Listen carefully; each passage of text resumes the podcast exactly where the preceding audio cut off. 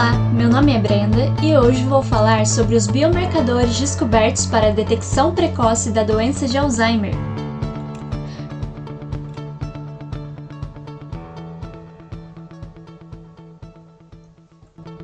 Inicialmente, é preciso compreender que o Alzheimer é causado pelo acúmulo de proteína beta-amiloide no cérebro, o que ocorre devido à falha no seu processo de limpeza durante o sono.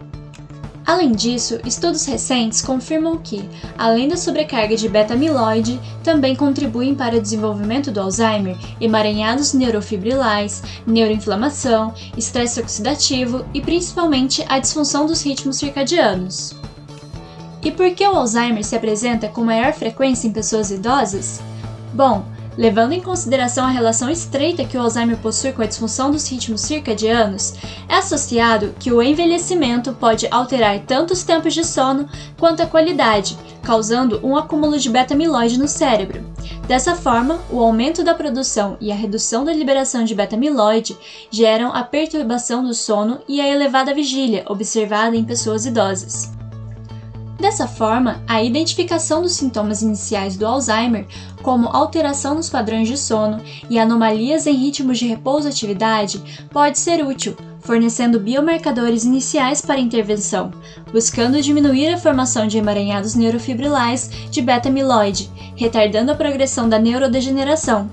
Assim, ritmos circadianos servem como um alvo primordial para combater a patologia do Alzheimer. Então é possível perceber o desenvolvimento do Alzheimer antes da fase idosa? Sim, estudos recentes apontam que indivíduos acometidos pela doença de Alzheimer podem desenvolver problemas de sono mesmo antes da perda de memória e outros déficits cognitivos. À medida que a doença progride e mudanças cognitivas se seguem, distúrbios do sono tornam-se ainda mais debilitantes. Além do acompanhamento do ritmo circadiano, há outros biomarcadores para a detecção do Alzheimer? Sim, em um estudo publicado em 2019 pela revista de Neuropsicofarmacologia, os pesquisadores envolvidos comprovaram que níveis extracelulares de beta-amiloide e tal flutuam durante o ciclo normal de sono e vigília. De outra forma, enquanto o sono perturbado e a vigília aumentada de forma aguda levam ao aumento da produção e reduz a liberação de beta-amiloide, o aumento da agregação e deposição dessa substância é reforçada pela vigília crônica. Uma vez que a beta-amiloide se acumula, há evidências em camundongos e humanos que isso resulta em sono perturbado.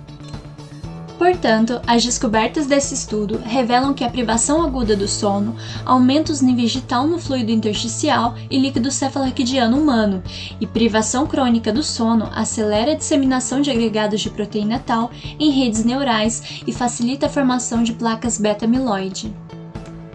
Outro fator relevante observado foi de que o acúmulo de agregados tal no cérebro se correlaciona com a diminuição do movimento ocular não rápido no sono não REM e atividade de ondas lentas de sono.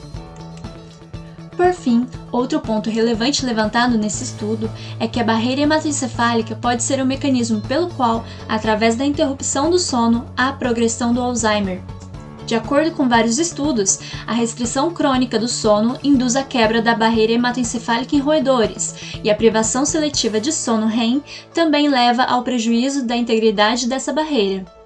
Dessa forma, a análise da integridade da barreira também pode servir como biomarcador para a detecção precoce do Alzheimer antes do início do declínio cognitivo durante o envelhecimento e mesmo antes de alterações significativas nos níveis de beta-amiloide e tal no LCR.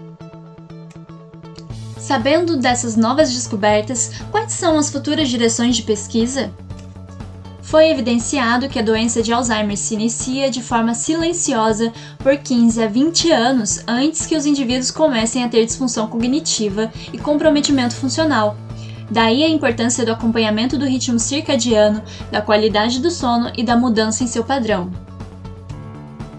Sabendo disso, talvez seja possível reverter o quadro de Alzheimer quando descoberto precocemente, já que uma causa potencial para baixa eficácia na reversão da doença durante o tratamento até agora é que os tratamentos foram iniciados tarde demais na progressão de Alzheimer, ao atuar em alvos como beta-amiloide, apenas quando são detectadas perdas cognitivas. Dessa forma, como dito anteriormente, as mudanças iniciais do sono, juntamente com biomarcadores, podem ser úteis na identificação da doença, uma vez que essa alteração se inicia antes do aparecimento de declínio cognitivo. Então, esse achado prévio pode se tornar critério essencial para a inscrição de pacientes em ensaios clínicos preventivos. Por fim, como os dados do modelo animal mostram no estudo, a vigília aumentada e a diminuição do sono levam ao acúmulo aprimorado da patologia do Alzheimer, certo? Como eu mencionei anteriormente. Dessa forma, os pesquisadores sugerem que estudos em larga escala são necessários para determinar se a melhora e ou o aumento do sono não REM, bem como o tratamento de distúrbios do sono, diminuem o acúmulo da patologia do Alzheimer, retardando o consequente declínio cognitivo. Uma vez que a cura do Alzheimer ainda não foi desenvolvida, o que podemos fazer para evitá-lo é, principalmente, cuidar do nosso sono.